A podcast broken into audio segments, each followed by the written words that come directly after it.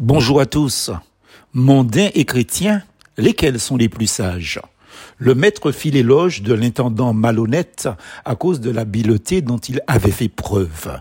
En effet, les enfants de ce monde sont plus habiles vis-à-vis de leur génération que ne le sont les enfants de la lumière. Luc 16, verset 8. Manifestement, le Christ Jésus, et pas n'importe qui, apporte la réponse à cette question du titre.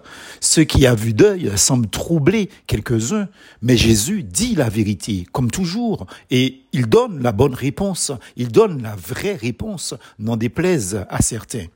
Dans ce chapitre 16, Christ montre la responsabilité de ceux dont Dieu s'occupe, Israël, donc ses enfants.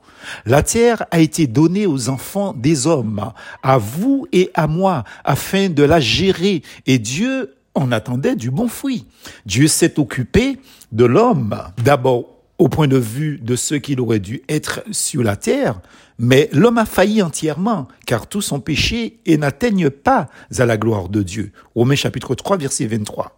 L'homme s'est trouvé un autre Dieu avec un petit d, celui des richesses de ce monde. Ce monde, justement, s'est entièrement détourné, c'est-à-dire les hommes, éloignés de Dieu et le monde est devenu le pays éloigné. Luc chapitre 15, verset 13 et chapitre 19, verset 12. Les richesses de ce monde n'ont donc aucune valeur, ni aujourd'hui, ni demain, et encore moins dans l'éternité. Pourtant, les hommes sans Dieu, que nous appelons des mondains, ce qui veut dire qu'ils sont du monde, semblent gérer avec précaution les biens qu'ils possèdent, avec munitie et sagesse, en opposition aux enfants de la lumière, c'est-à-dire les chrétiens, qui pourtant ont tout pleinement en Jésus-Christ, lui qui a tout pouvoir. Matthieu 28, verset 18. Les enfants de ce siècle sont si pour ce qui est passager que ces richesses sont un grand empêchement à leur salut éternel, car ils en ont fait leur centre d'intérêt et leur raison de vivre, raison d'être.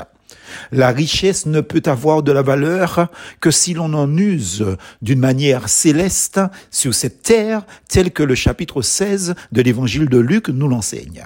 Mais les mondains sont si prudents avec leurs biens, qu'ils sont prêts à payer au-delà du prix en employant des experts, en embauchant les services des gardes du corps pour gérer leurs biens. Ils sélectionnent les meilleures banques, celles qui sont les plus sécurisées pour mettre leurs biens à l'abri des voleurs.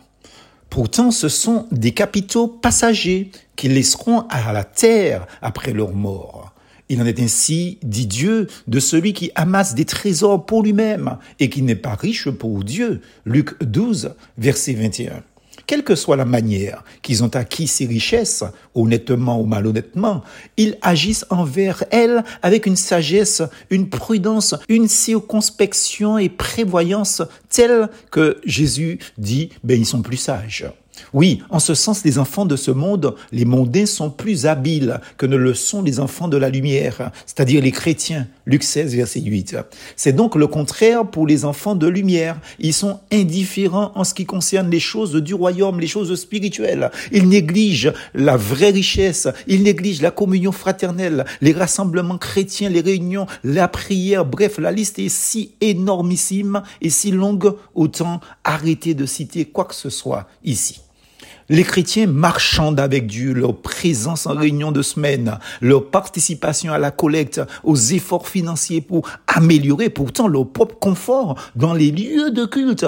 Ils font un choix sur le nombre de réunions en semaine à participer. Ils font aussi un choix sur le caractère des activités, soit ben, un coup pour moi, un coup pour Dieu. Ils marchandent avec Dieu. Et pourtant, ils possèdent une puissance, c'est-à-dire le Saint-Esprit en eux et avec eux l'évangile. 1 Corinthiens 1, verset 18, que Dieu leur a donné là gratuitement. Donc l'évangile, c'est une puissance, dit la parole de Dieu. C'est aussi une richesse.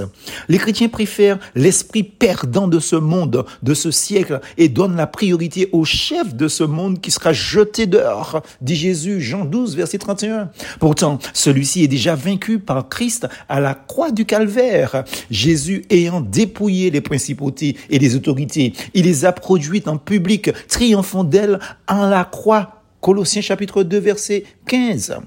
La célèbre phrase de dépit du Seigneur Jésus envers Jérusalem concerne bien les enfants de lumière aussi. Jérusalem, Jérusalem, la ville qui tue les prophètes et qui lapide ceux qui lui sont envoyés. Que de fois j'ai voulu rassembler tes enfants comme une poule rassemble ses poussins sous ses ailes et vous ne l'avez pas voulu. Matthieu chapitre 23, verset 37. Oui, je crois que les enfants de lumière ont, en leur âme et conscience, fait un choix entre ce qui est prioritaire pour eux et ce qui ne l'est pas. Ils ne l'ont pas voulu, ils ne le veulent pas. Mais sont-ils vraiment des enfants de lumière? C'est la vraie question.